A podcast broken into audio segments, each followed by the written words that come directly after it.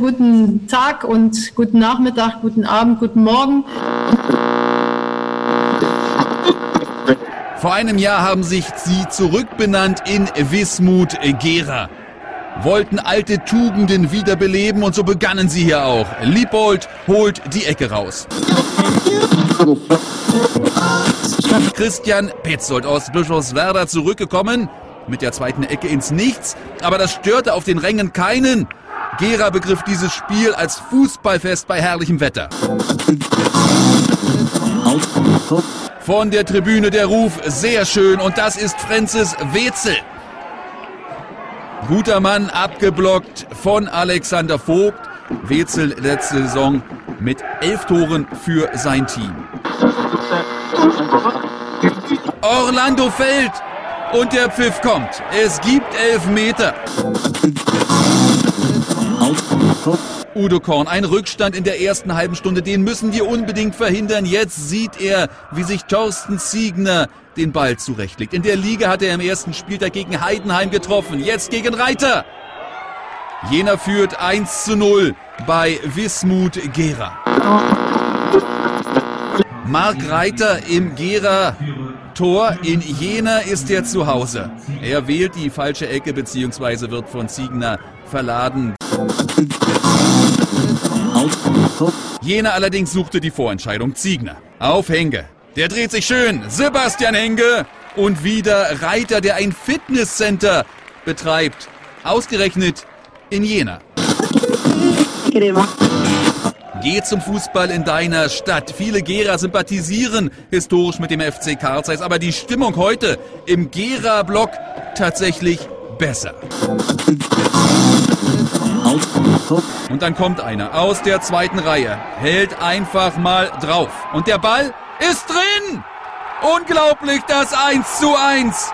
Gera wackelt am großen FC Karl Zeiss.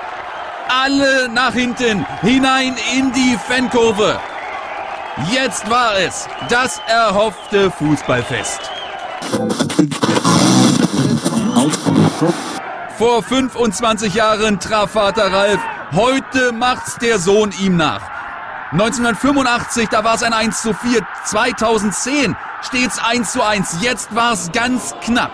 Lothar Kopioweit, ohne jede Reaktion. Die 55. Minute Ecke Ziegner. Es wird eine kuriose Szene. Da kommt Henge. Da kommt Orlando. Und dann stürzt sich ein Rudel über die Jener Angreifer. Sie verteidigten mit Mann und Maus und ganz hinten drin stand Mark Reiter. Zweimal hält er hier, der Gera Torwart, zweimal fantastisch. Erst gegen Henke mit dem Fuß und dann gegen Orlando mit dem Oberkörper. Das 1 zu 1 gegen Wismut Gera hatte schon wieder hohes Blamagepotenzial für den FC Karl Zeiss. Deswegen versuchten sie es. Da ist Gopio Weit, da ist Henge und da ist wieder Reiter. Sie musste einfach rein, aber Reiter mit 1000 Händen. Die 96. Minute, Freistoß Obanski. Und da muss Nulle tatsächlich nochmal eingreifen klärt im Duett mit Ziegner. Wismut Gera in dieser Szene ganz nah dran an der Pokalsensation. Ich sag mal, wer sich nicht fühlt, volles Rohr. Hä? Ich vielleicht so bitte in die Ecke rein und dann nicht in den Hut weg. Wer sagt, scheiße, ich bin nicht richtig sicher. Volles Rohr drauf. Sich sonst ja? An die Schützen. Ganz klares Ding wer sich nicht fühlt oder wie auch immer, ey, es gibt nur eins, volle Kanone in eine Ecke und da hat's gehupt. Ja? Keine Gedanken machen, rein mit dem Ding und dann feuern Leute. Okay? Drei, zwei, eins, Reimann hatte getroffen, Kwiatkowski hatte getroffen, jetzt Tobias Kopje weit, nur an den Pfosten. Der zweite jener Schütze scheitert. Jetzt Gera im Vorteil, wenn Obanski trifft, wenn er trifft. Er tut's. Genau in die Mitte des Tores. Jetzt war Gera vorn. Dann Christian Petzold. Zwei Saisontore. Zurückgekommen aus Bischofswerda. Er touchiert nur die Latte. Die Gera stehen im Verbund. Alexander Vogt dreht sich und trifft. Mark Reiter, er war noch dran.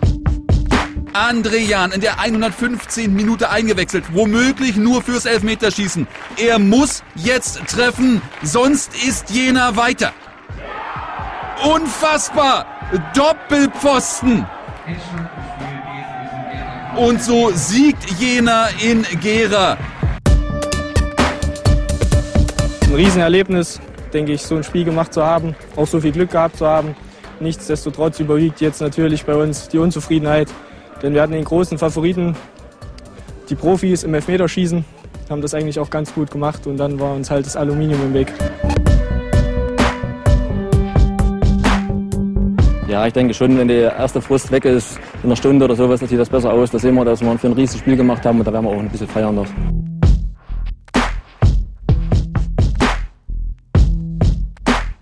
Fast genau vor zehn Jahren sorgte das mit Spannung erwartete Derby für einen historischen Zuschauerzuspruch. Äh, leider fand der Verein aktuell keine Gelegenheit, diesen besonderen historischen Moment zu würdigen. Wir wollen das aber heute tun, denn für mich ist es das Spiel meines Lebens in 39 Jahren Wismut-Leidenschaft. Und daran wollen wir an den Februar 2011 erinnern, als im altehrwürdigen Stadion am Steg 1100 Zuschauer ein spannendes 0 zu 0 sahen. Ein Derby voller Emotionen gab es auch im Rückspiel. Dann vor 1027 Zuschauern im Stadion der Freundschaft. Der bisher ungeschlagene oder der bis dahin ungeschlagene Verbandsligameister 1. FC Gera 03 verlor gegen die leidenschaftlich kämpfende BSG 11 mit 2 zu 1. Und daran hatte auch der Torwart Mark Reiter seinen ganz wesentlichen Anteil. Zwei Jahre und sechs Monate stand der Keeper in den Diensten der BSG Wismut Gera und wir wollen heute mit ihm über seine Karriere und das vielleicht wichtigste Spiel der BSG Wismut Gera reden. Glück auf, Marc, ich freue mich sehr, dich begrüßen zu dürfen. Hallo, Glück auf. Wie geht es dir aktuell? Ich weiß, du bist ein Inhaber eines Fitnessstudios in äh, Jena. Und äh, wir nehmen heute auf und äh, wer das später anhört, heute ist eben noch der Lockdown und die Fitnessstudios haben sehr lange zu. Und das sorgt natürlich für große Unzufriedenheit und ich nehme an, die teilst du so ein bisschen, oder? Ja, das ist ja ähm, völlig normal. Sage ich mal, gesundheitlich geht's mir gut, Familie geht's gut, das ist also alles schön. Aber natürlich die geschäftlichen äh, Sachen, das sind natürlich Herausforderungen der heutigen Zeit die eigentlich fast nicht zu bewältigen sind. Vor allen Dingen, wenn man ähm, die weitere Entwicklung sieht. Das ist ja nicht bei uns so, dass man einfach, ähm, wenn wir wieder aufmachen dürfen, das Schnitzel wieder verkauft, dann ist es ist alles wieder schön, sondern wir machen ja eigentlich jetzt unsere Mitgliedschaften für die nächsten Jahre. Und da fehlt uns nicht nur jetzt aktuell sehr, sehr, sehr viel Geld, sondern auch äh, über die nächsten Jahre, selbst wenn wir wieder aufmachen dürfen, starten wir mit einem erheblichen Minus. Und da weiß ich so im Moment so selbst auch noch nicht so wirklich, wie das äh, funktionieren soll. Das heißt, da ist schon natürlich äh, sehr viel Schwierigkeiten im Moment auf dem Tisch. Nun sind wir ein Podcast ohne Werbung, aber ich denke, wir dürfen berichten über dein Fitnessstudio. Seit wann hast du das Fitnessstudio und, und was ist das Besondere an deinem äh, Studio? Also ich bin jetzt Inhaber von dem Studio seit 16 Jahren, habe das damals neu aufgemacht im Zentrum von Jena. Das heißt, wir haben da wirklich äh, eine sehr, sehr gute Lage, sehr, sehr gute Lage in der Innenstadt. Da wissen wir gleich, das ist auch ein sehr, sehr hoher Preis, der da zu zahlen ist an Mieten und so weiter. Und mein Studio zeichnet eigentlich aus ähm, das Design. Das heißt, wir sind da sehr, sehr fortschrittlich vom Design. Ich sage auch immer äh, gerne Designstudio und haben eine Mischung aus Beauty und Fitness zu einem sehr, sehr angemessenen Preis. Das ist am Holzmarkt, richtig? Das ist direkt am Holzmarkt, genau. Okay. Wie bist du darauf gekommen, ein Fitnessstudio zu eröffnen? Du warst schon immer etwas äh, in dem Bereich tätig, oder? Ich war schon immer in dem Bereich tätig. Ich habe damals, wo ich bei äh, Rot-Weiß Erfurt in der Jugend gespielt habe, angefangen, in den Kraftraum zu gehen, habe dann einen sehr guten Betreuer gehabt mit Michael Siegner. Und ähm, so bin ich reingerutscht. Dann habe ich während meines Studiums mir ein bisschen Geld noch im Fitnessstudio in Jena dazu verdient. Und irgendwann war ich halt fertig mit Studium. Und dann kam mal die Frage, was machst du? Und da habe ich damals meine ehemaligen Chefs gefragt, wie sieht es aus? Bekomme ich eine Festanstellung bei euch? Und da haben sie gesagt, nein, machen wir nicht, aber du kannst das Studio gerne haben. So der grobe Umriss. Und dann habe ich äh, gesagt, okay, ich gucke, wie ich äh, finanziell das stemmen kann, mache es an einem anderen Ort mit einer besseren Lage. Und so ist das dann Schritt für Schritt entstanden, habe mich vergrößert, viele Sachen dazu gemacht. Gerade im Beauty-Bereich sind wir da äh, ganz anders aufgestellt als die meisten anderen Fitnessstudios. Und so ist der Gang losgegangen. Und wenn du jetzt mal den, das Thema äh, Pandemie rausnimmst, äh, jemals bereut die Entscheidung oder ist das genau das Richtige für dich und passt?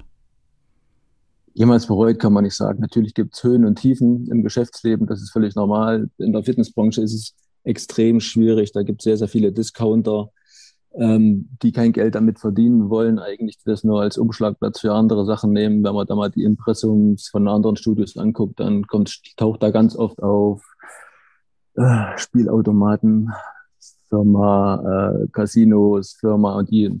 Das ist halt für uns sehr, sehr schwierig, äh, wenn jemand als in der Konkurrenz kein Geld verdienen will. Der macht dann natürlich ähm, den Markt sehr, sehr kaputt. Deshalb ist es schon sehr, sehr schwierig. Ich würde es jederzeit wieder machen. Das ist das, was ich gerne mache. Das ist das, was ich, wo, wofür ich lebe. Aber wie gesagt, die Situation ist auch äh, vor Corona schon sehr schwieriger geworden. Okay, anspruchsvoll auf jeden Fall. Ja. Ja, ähm, es gab mal ein Interview mit Jens Lose und da wurden die Daten genannt. 1,82 Meter groß und 94 Kilogramm äh, äh, schwer. Das klingt recht dramatisch, aber in der Verbindung mit Fitnessstudio weiß jeder Bescheid, wo die Schwere herkommt. Wer ist ähm, frech von mir, dich als eitel äh, zu bezeichnen? Also äh, wir haben ja oft miteinander gesprochen. Ich saß ja oft neben dir am Tor, insbesondere dann bei den Spielen eben gegen Karl ja. Jena und Gera 03, weil ich befürchtete, dass auf der Seite was passiert, was dann manchmal gar nicht passiert ist.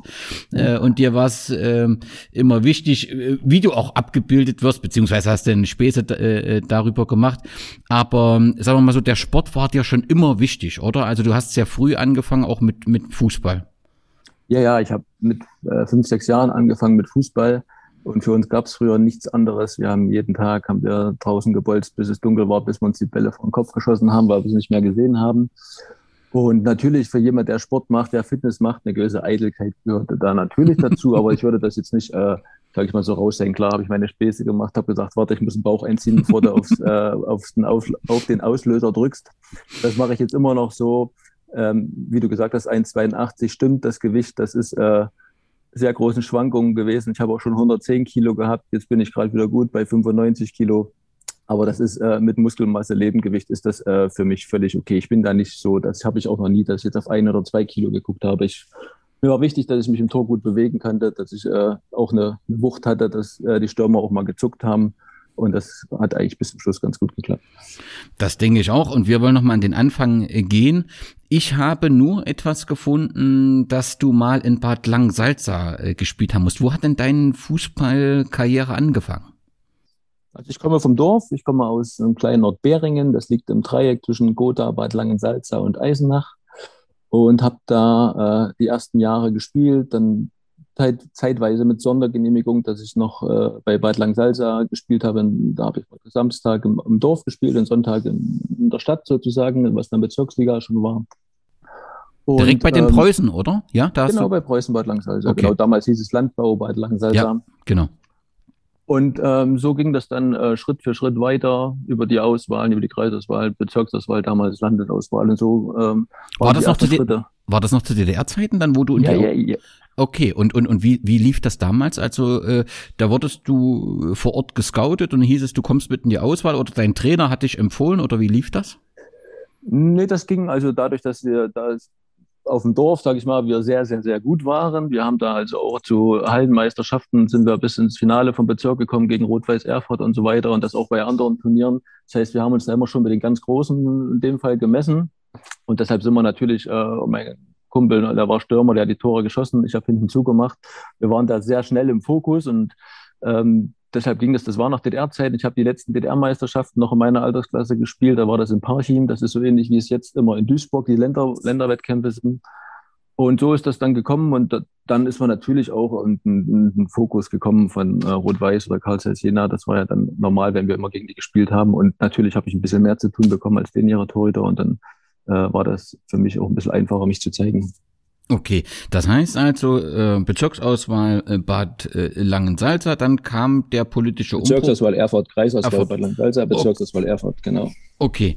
Und dann musst du ja irgendwann, also nach der Wende, ihr blieb auf, du warst einer derjenigen, die hier blieb und weiter Fußball gespielt hat. Ja. Und du bist dann äh, irgendwo nach Gotha gekommen oder war da eine Zwischenstation Erfurt dabei? Nee, nee, ich bin dann als Jugendlicher nach Erfurt gekommen, ab der B-Jugend.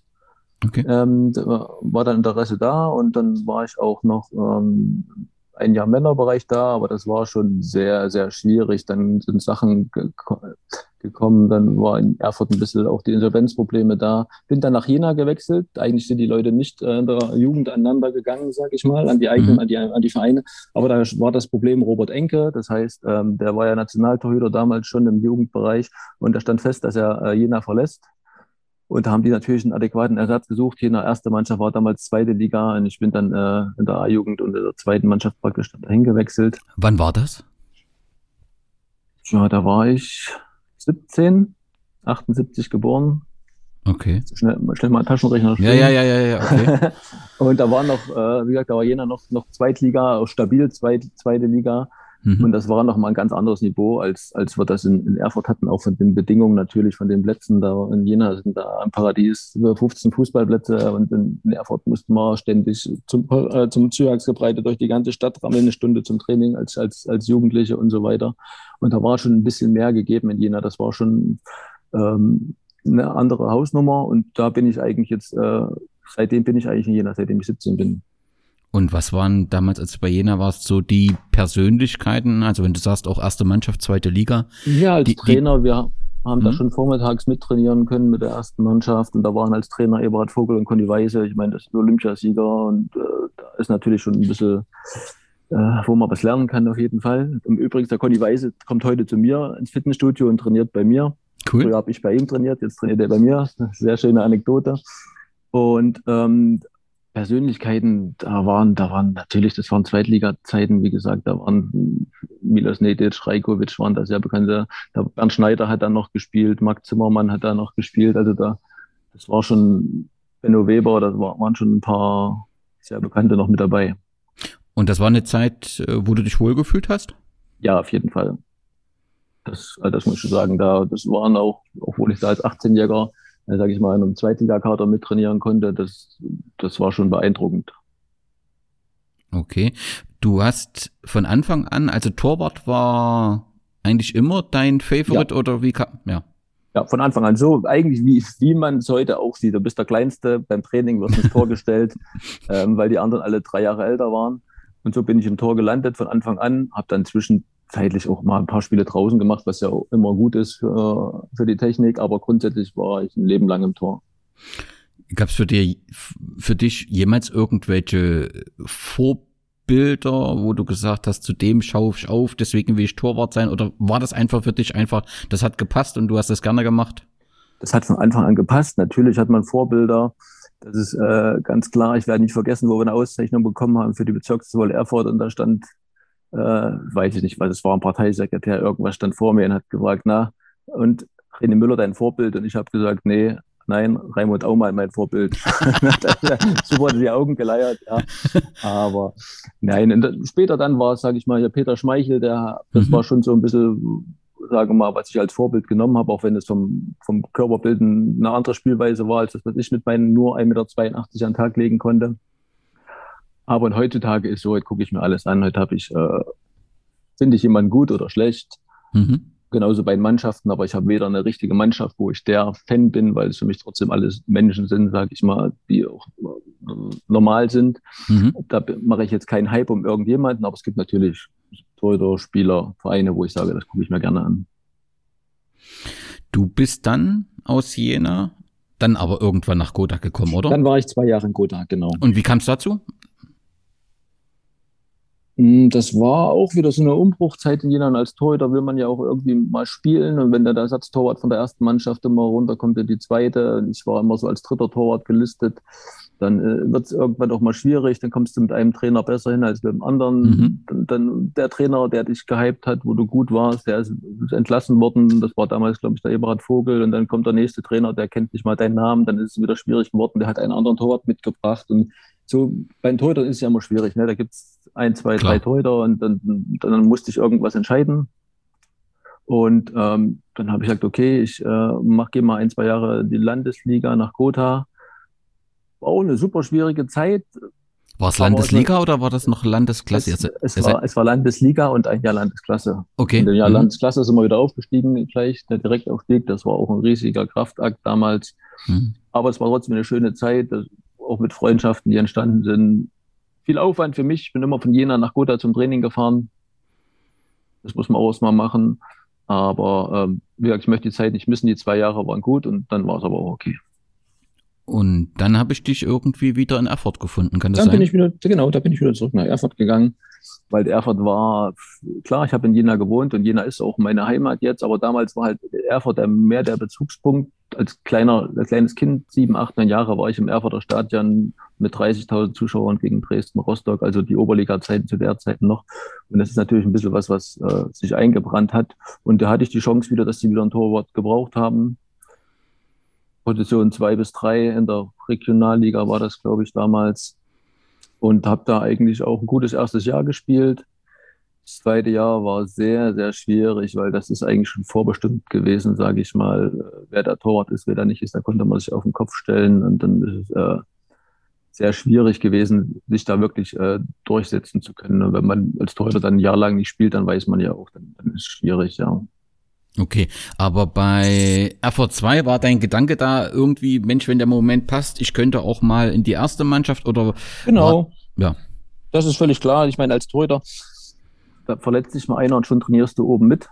Ja, das war sehr oft so. Da war Trainer, war der Jürgen Raab, das äh, auch Jenenser, ne? Mhm. Das, das hat also eigentlich auch gar nicht so verkehrt gepasst.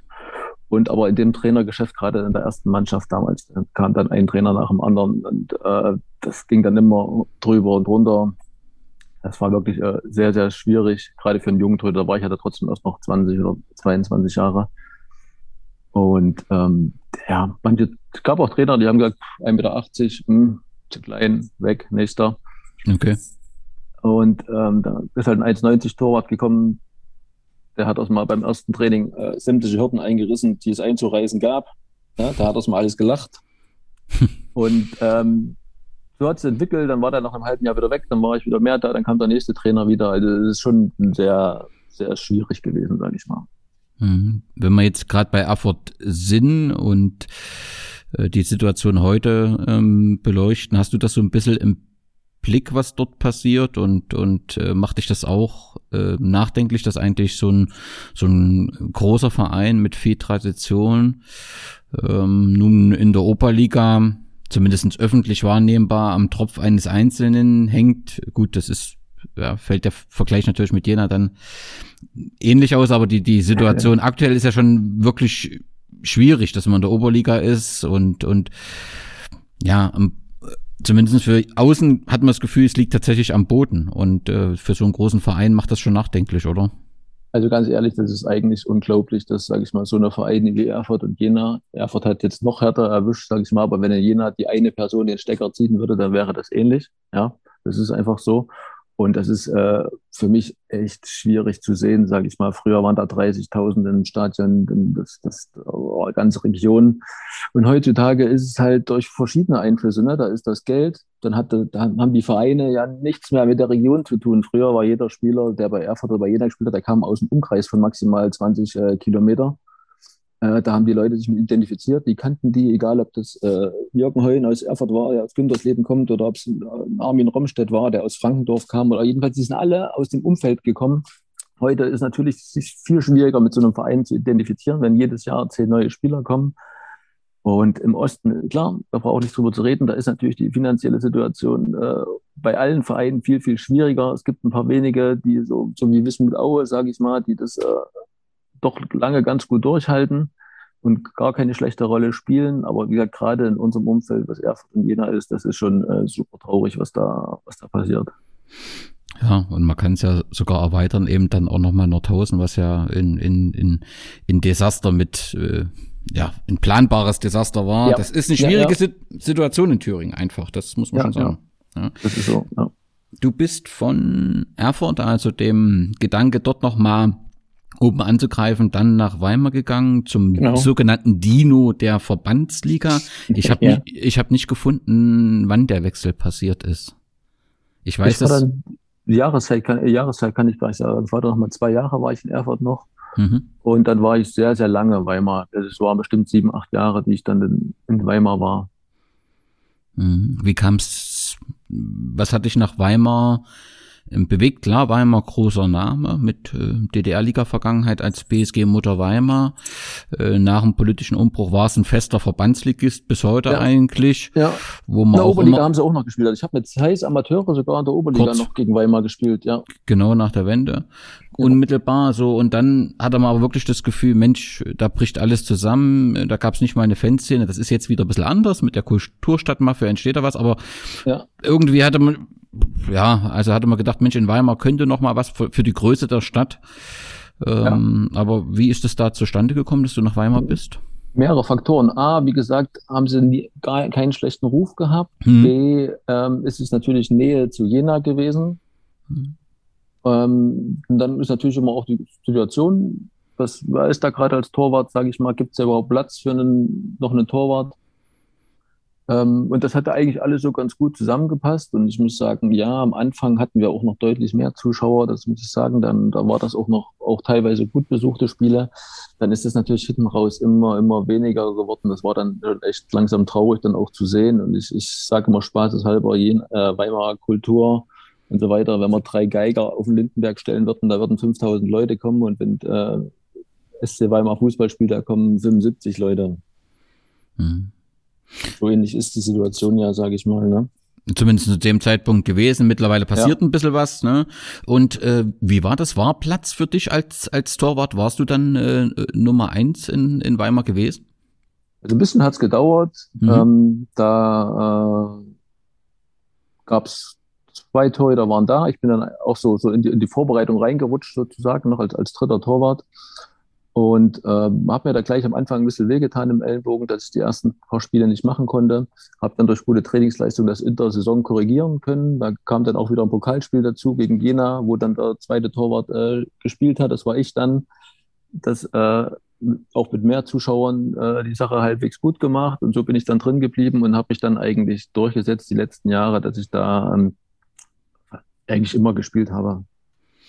Wie ist das als, als Torwart? ist doch irgendwie auch ein, ein recht einsames Leben. Also du hast einen, einen Konkurrenten direkt neben dir, also so wirklich ein gutes Verhältnis zweier Torleute kann es doch zumindestens bis auf Ausnahmefälle eigentlich kaum geben, weil man immer ein Wettbewerber ist und natürlich als Sportsmann auch immer spielen möchte. Das heißt, man möchte, ja, ja.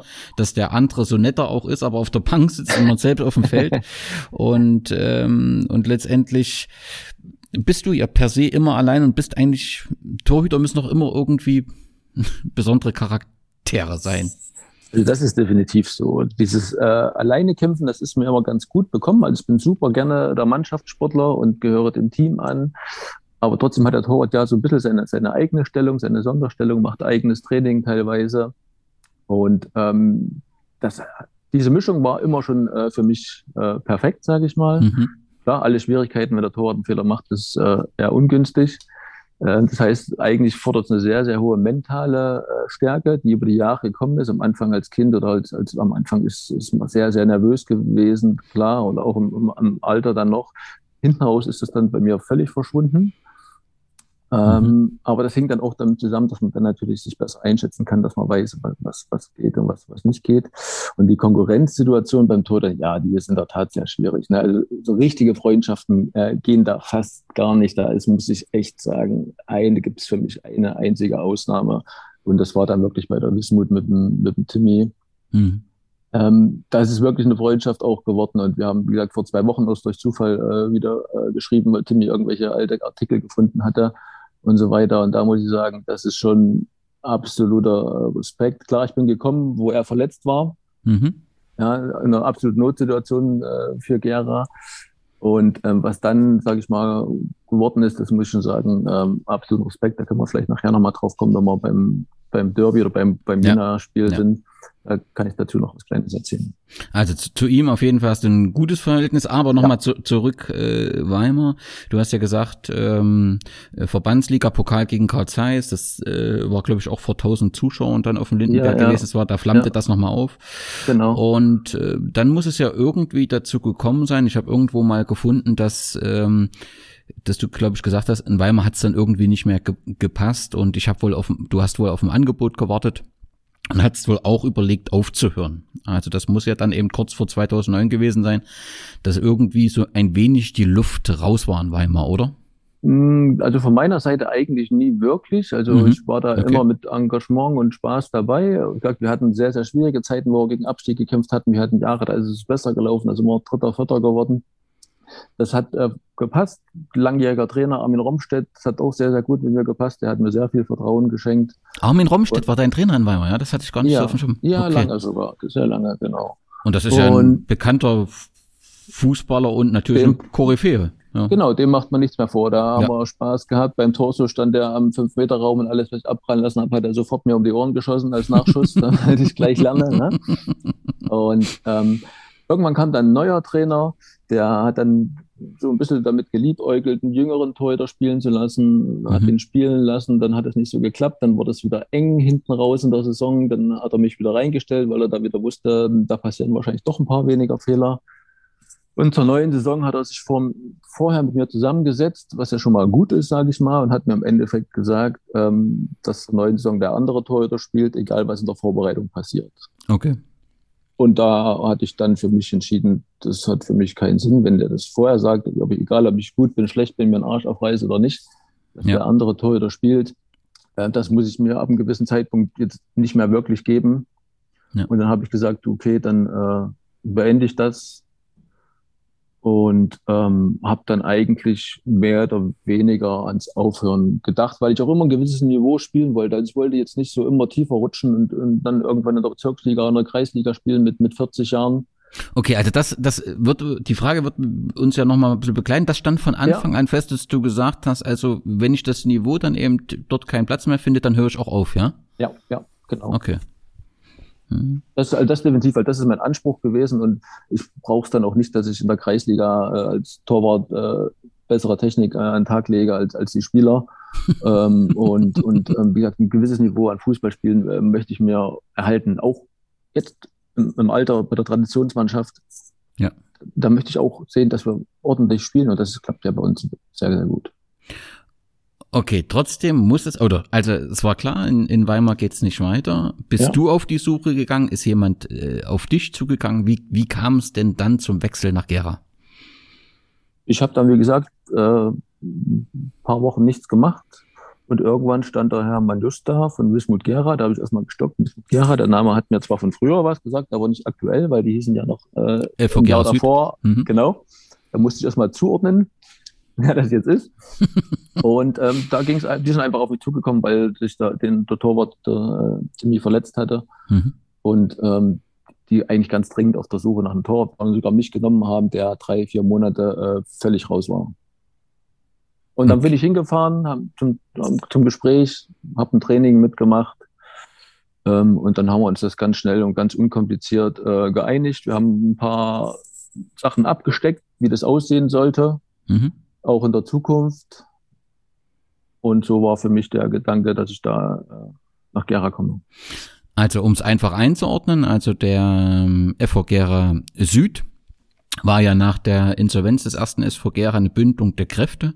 Und es hat von unten angefangen und ist im Jahr 2000, äh, ähm, also im Sommer 2009 in äh, die Verbandsliga aufgestiegen und wurde umbenannt, äh, nee, stopp, kleinen Moment, im Sommer 2008 in die Verbandsliga aufgestiegen, eine Saison als FV Gera Süd. Und nach Ja. diesem, in diesem Jahr hat man sich BSG Wismut Gera umbenannt. Genau. und dort brauchte man einen, einen Keeper. Und so kamst du im Sommer 2009 zur BSG Wismut äh, Gera. Ähm, den Trainer, den du vorgetroffen hast, ähm, ist Udo Korn gewesen. Ja. Ich kann mir vorstellen, oder nee, andersrum, wie war dein erster Eindruck? Also was für einen Eindruck hattest du, als du an den Steg kamst, die imposante Persönlichkeit Udo Korn dich sicherlich von oben äh, her, herab betrachtet hat und das meine ich aufgrund der, der Größe. Und äh, was waren so die ersten Eindrücke, als du nach Gera kamst? Die ersten Eindrücke waren, weil für mich persönlich das Wohlfühlen auf dem Platz sehr wichtig war, habe ich gedacht, ui, ob das passt, weiß ich noch nicht so richtig. Also Mhm. Steg, alt, Aschenbahn ringsrum, Platz Ja. war nicht wirklich in einem schönen Zustand. Als Torhüter ist es auch wichtig, dass du nicht in der in der absoluten äh, Kiste stehst, wo Hügellandschaft äh, auftritt. Und da war, da war ich schon mal sehr skeptisch, muss ich sagen. Klar. Udo Korn hat beim ersten Gespräch zum Glück hinter seinem Schreibtisch gesessen. Also er konnte nicht von oben herabschauen. Und äh, ich werde äh, nicht vergessen, dann habe ich gesagt, okay, ich gucke mir das erstmal an. Und da hat er auf seine Art gesagt, was, angucken? Musst du jetzt schon mal sagen, ja oder nein? Ich muss den Leuten doch was sagen. Das war eigentlich unser, unser erstes Gespräch. Und habe gesagt, ja, okay, was soll denn schon schief gehen? Äh, die Umstände, die passen mir da nicht ganz ringsrum, aber äh, ich habe Lust, nochmal Landesliga zu spielen und traue es mir auch zu. Und dann äh, ging das eigentlich relativ schnell zusammen. Okay, dann kommen wir natürlich. Also wie gesagt, Robert Thieme war verletzt. Du hast ja. äh, gespielt. Ähm, ihr habt äh, von Anfang an ein gutes Verhältnis gehabt? Ja, sehr. Das auf jeden Fall. Also da gab es äh, von Anfang an keine Probleme. Okay. Und erste Saison, elfter Platz, Klassenhalt in der Thüringen-Liga. Das hat alles so äh, funktioniert. Gibt es aus äh, Erinnerungen an die, an die erste Saison, also die 2009, 2010, die dir irgendwie in Erinnerung geblieben sind? Dein erstes Spiel? Das erste Spiel weiß ich auf jeden Fall. Das war auswärts, ich glaube Schmellen. Okay. Ähm, das war, glaube ich, ach, dritter Spieltag oder so. Mhm. Ja. Und ähm, war schwierig. Wie gesagt, ich habe ein paar Monate nichts gemacht, zwei, zweimal Training gemacht und habe gespielt. Das ist natürlich für einen Torhüter vom Bewegungsablauf und von der, von der räumlichen Aufteilung sehr, sehr schwer gewesen. Ähm, habe mich da durchgemogelt, sage ich mal, dass es da keine größeren Probleme gab. Die ersten Spiele generell, die ersten vier, fünf Spiele, die sind natürlich, äh, da kann man keine Wunder erwarten nach, nach, nach so einer Pause. Die waren für mich schon, schon schwer und äh, mental anstrengend. Aber das ist dann immer besser äh, zusammengekommen. Und wie gesagt, mit dem Udo Korn hatte ich da äh, einen Rückhalt. Ich könnte jetzt sagen, er hat ja gar keine Wahl gehabt. Er hat nur mich gehabt. Er musste mich ja unterstützen. Ne? Aber wer ihn kennt, der weiß, der sagt seine Meinung, egal wie. Und ähm, deshalb ist es dann wirklich Spiel für Spiel äh, besser geworden. Dann hat man auch gleich ein Pokalspiel, glaube ich, noch gegen Erfurt da, dazwischen. Genau. Ja, und dann ist das eigentlich ganz gut ineinander gerutscht. Wie hast du dich im Team wohl gefühlt? Klar, es gibt immer Leute, mit denen man besser kann, schlechter kann. Hattest du so grundsätzlich das Gefühl, dass das ein Team ist und du auch anerkannt bist? Ja, auf jeden Fall. Also ein Team, das ist ja das, was äh, die erste Mannschaft von Wismut Gera zumindest damals äh, immer ausgezeichnet hat. Äh, in der Kabine war da wirklich immer äh, ein sehr, sehr gutes Klima. Einer hat anderen geholfen. Wir waren auch ja, nicht so wirklich viele Leute. Wir waren manchmal um 12, 13 Mann unterwegs und äh, hatten da schon unsere Probleme. Deshalb war der Zusammenhalt umso wichtiger. Und ähm, wie gesagt, es ging ja auch äh, eher unten drum, da zu bestehen, die Klasse zu halten. Ne? Ja. Das ist gelungen. 2009, 2010 und dann kam aus meiner Sicht eine historische Saison, die Saison 2010, 2011, historisch erfolgreich und äh, weil sie eben den Gera Fußball verändert hat, bis heute verändert hat. Äh, denn ja. in der ähm, ersten Liga Thüringens, in der Verbandliga, traf die BSG Wismut Gera ähm, auf den ersten FC Gera 03, der von oben herunterkam. Das heißt, jeder freute sich auf die Saison, war auch positiv aufgeregt.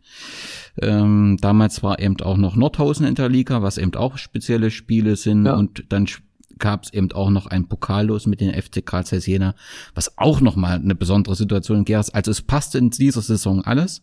Ja. Ähm, du standst ähm, im Tor und natürlich spielt bei Gera immer eine besondere Rolle äh, die, die Fanszene, die eben noch in der Verbandsliga eine der wenigen Vereine, die eine Fanszene haben. Es entwickelt sich ein bisschen was. Wir haben in Sondershausen eine, wir haben jetzt auch in Weimar eine. Aber, äh, in Schleiz ist auch was, passiert jetzt auch was, aber grundsätzlich war Gera da immer eine Ausnahme. Wie war deine Beziehung zur Fanszene von Gera? Also grundsätzlich äh, muss ich natürlich sagen, dass das äh, natürlich einzigartig ist, was äh, in Gera an, an Fanszene ist. In dieser, in diesem Liga-Verbund, sage ich mal, in dieser Klasse, die es dann war, fünfte, sechste, ja. äh, vierte Liga.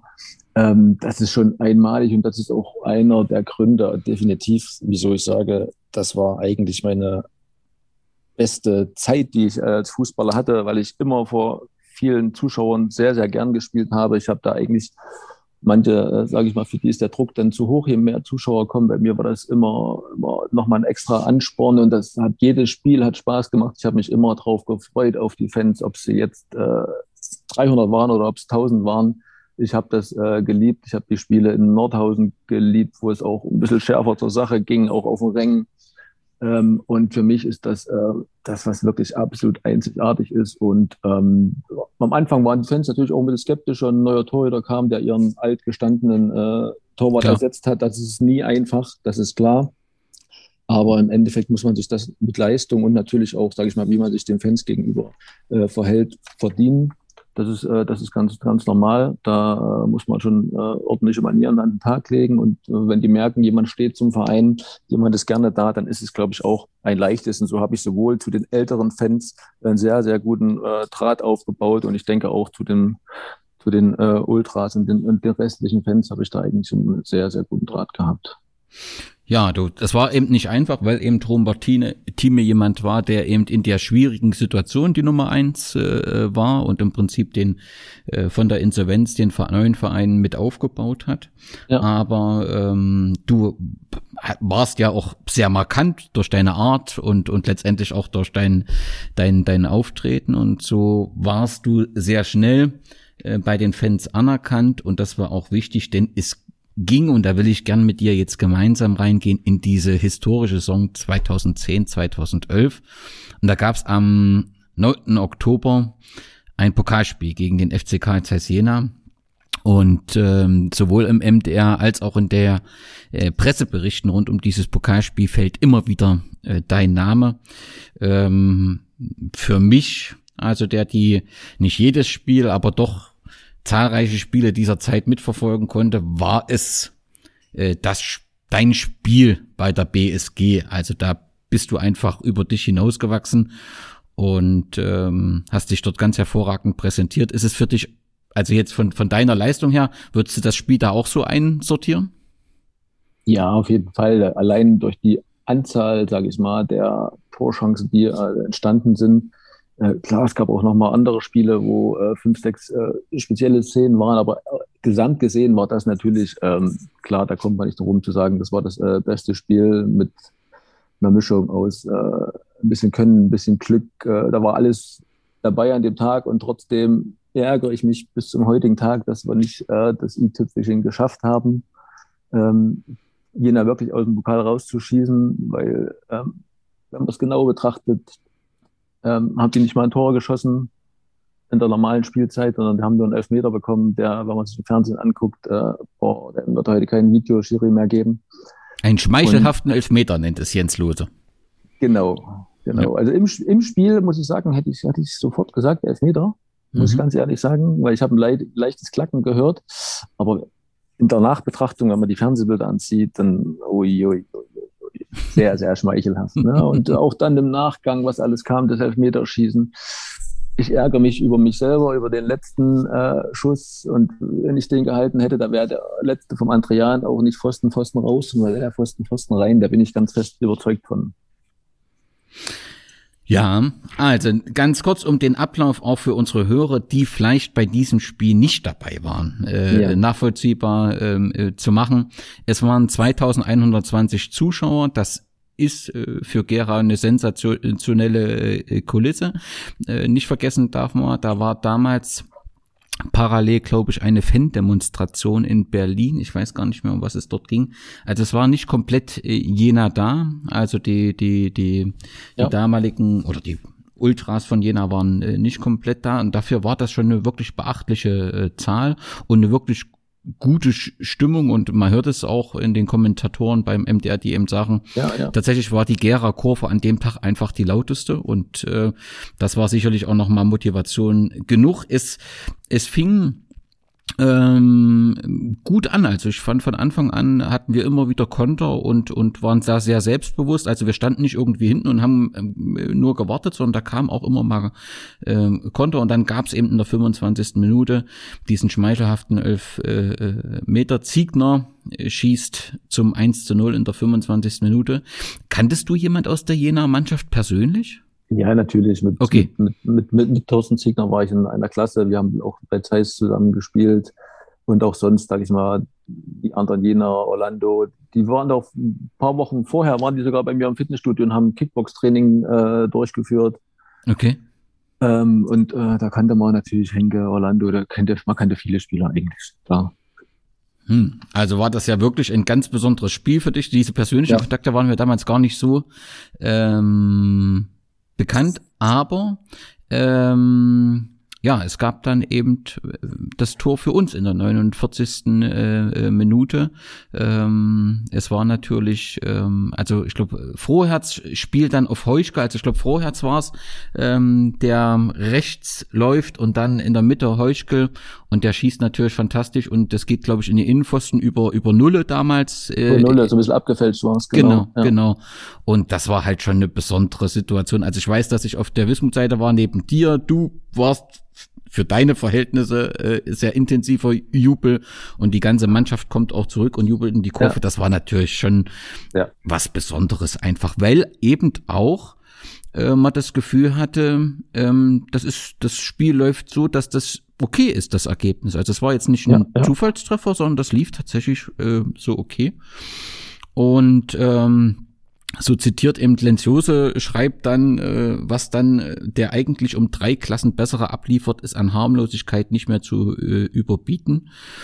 Also letztendlich hätte man sich auch nicht beschweren können, wenn wir das ähm, ähm, gewinnen in den 90 Minuten. Wir äh, nicht gemacht und so ging es halt in die äh, Verlängerung, wo du auch mehrfach geprüft wurdest und letztendlich es immer wieder geschafft hast, ähm, uns dann eben auch ins Elfmeterschießen zu bringen. Und dort kam es eben so, wie du sagst, dass zuerst Thomas Petzold ähm, versagt hat. Der hat einen Ball übers äh, äh, Tor geschossen.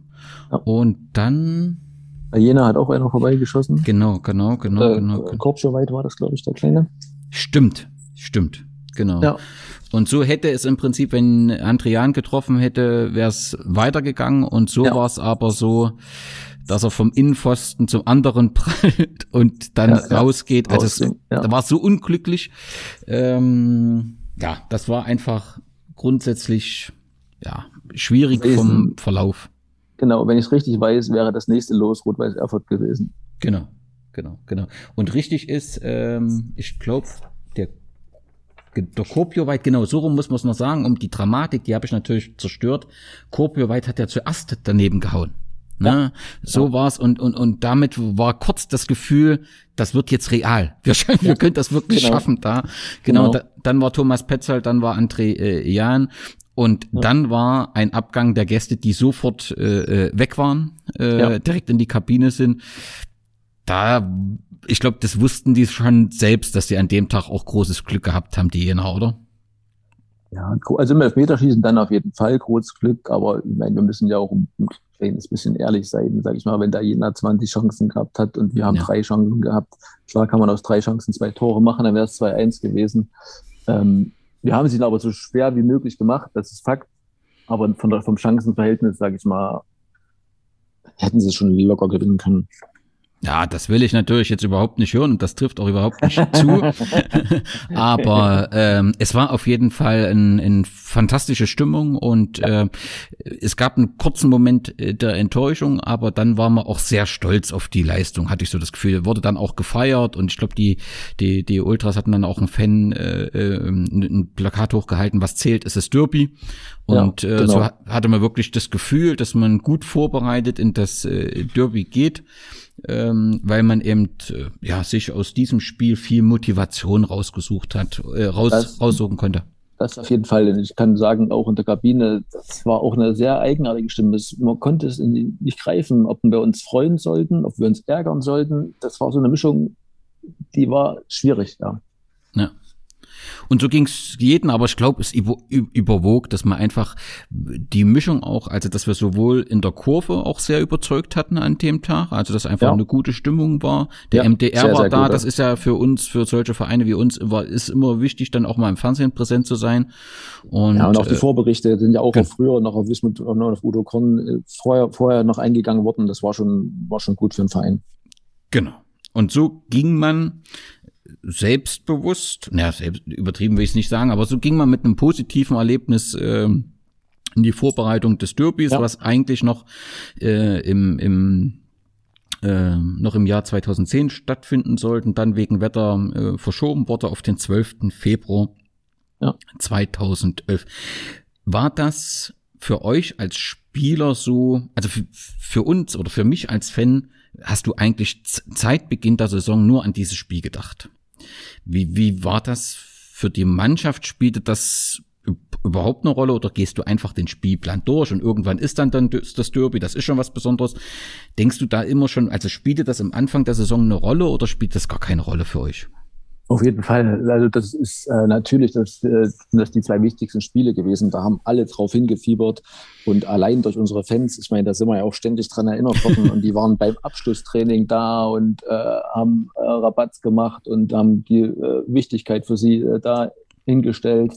Und wir haben ja auch, klar, waren auch zwei, drei Spieler, die aus Jena waren, aber sonst waren ja schon fast alle aus Gera und die, da ist natürlich völlig klar, was da passiert in den letzten oder was auch passiert ist in den letzten Jahren mit dem FC Gera und so weiter und wie groß die äh, Konkurrenzsituation da war und äh, das war all klar und da hat, hat sich jeder drauf gefreut, das ist, das ist absolut Fakt.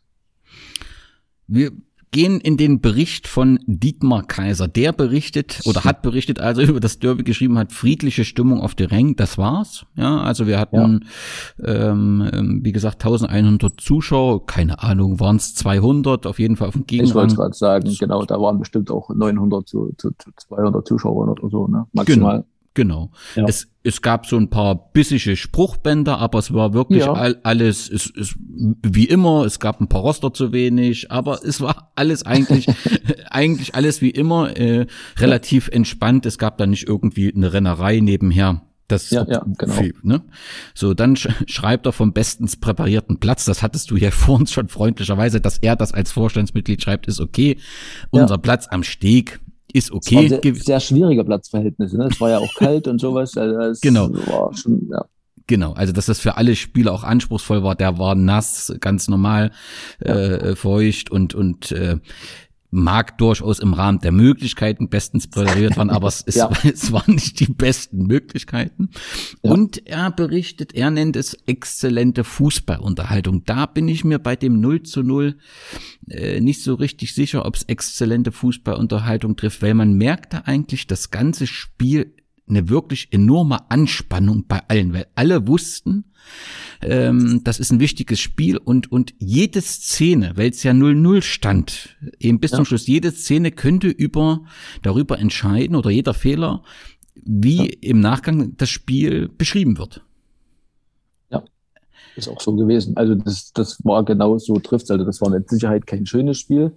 Für uns war es ein gutes Spiel, weil wir gegen den scheinbar übermächtigen äh, Gegner, äh, dass wir den Paroli geboten haben. Ähm, und deshalb war das äh, schon für uns sehr äh, spannend und für die, für die Fans wahrscheinlich auch, aber schön war es mit Sicherheit nicht. Ja. Ja.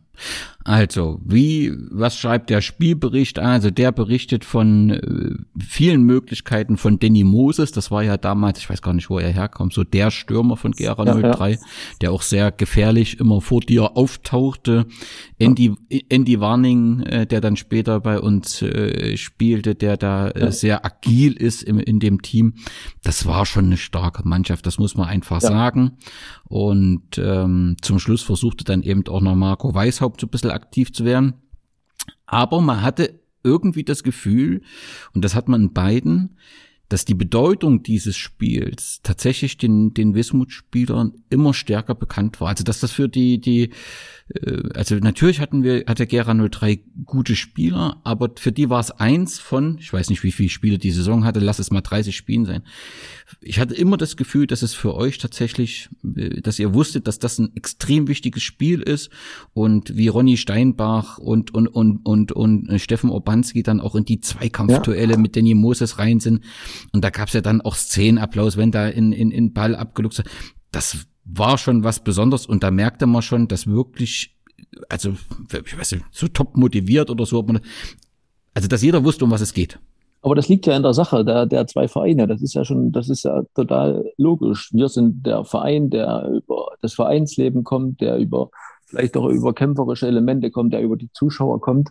Das sind ja alle Sachen, die man dem FC Gera jetzt nicht zwingend zusprechen kann. Für die war das natürlich ein ganz normales Spiel. Klar wussten, in der Stadt gibt es ein bisschen Humor, äh, was jetzt, was jetzt passiert und dass es ein bisschen wichtiger ist als alles andere. Aber die haben ja keinen Druck von einem, irgendeinem Fan gekriegt. Die haben vielleicht Druck von ihrem Chef gekriegt, ja, dass er äh, zwei Euro abgezogen hat, wenn sie verlieren.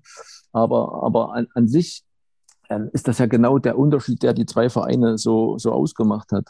Ja, und genauso hat sich das auf dem Platz äh, wiedergespiegelt. Die wollten auch gewinnen, natürlich, aber für die war das jetzt nicht das Wichtigste, was passiert. Für uns war das in dem Moment das Allerwichtigste, unseren Fans den, den Sieg äh, äh, zu schenken, den wir gerne gehabt hätten.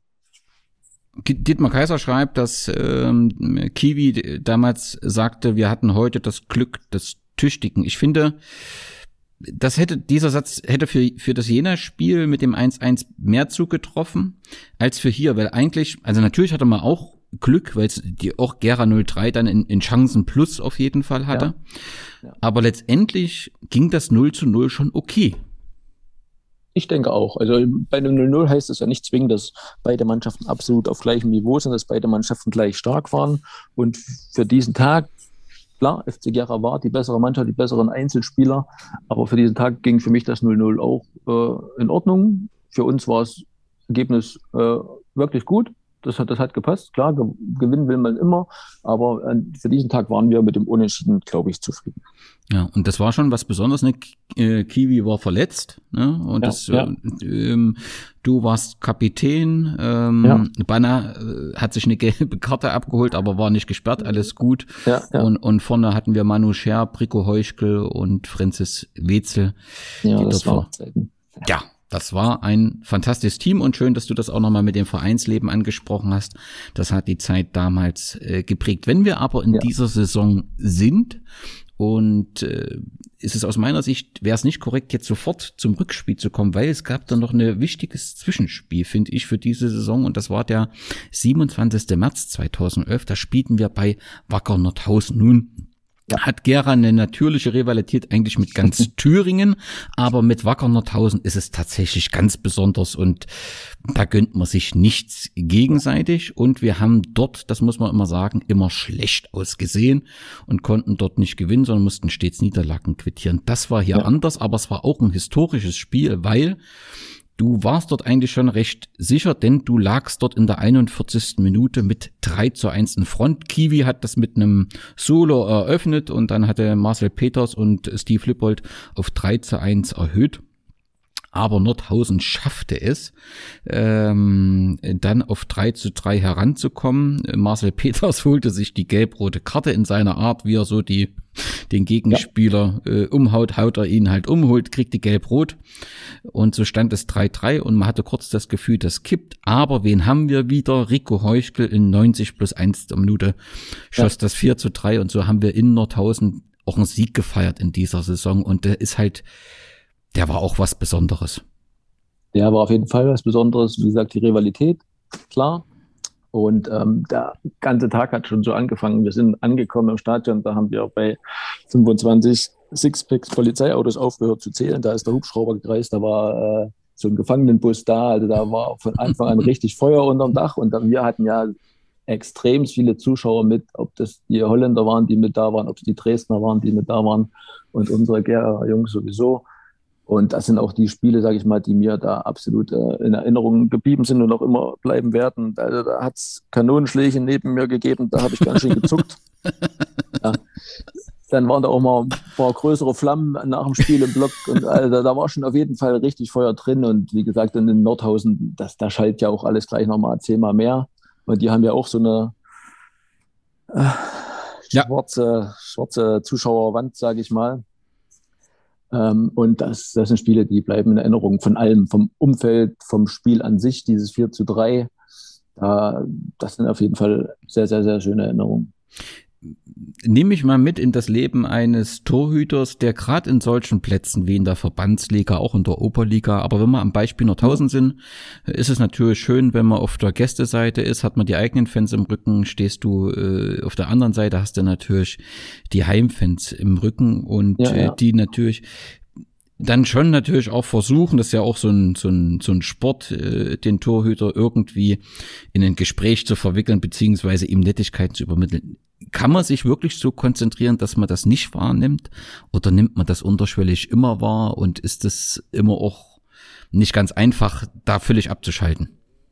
Also ich muss sagen, ich habe immer alles wahrgenommen, komplett. Ich habe alles wahrgenommen, was auf der Trainerbank war. Ich habe alles wahrgenommen, was hinter mir war, was für Sprüche kamen oder nicht Sprüche kamen.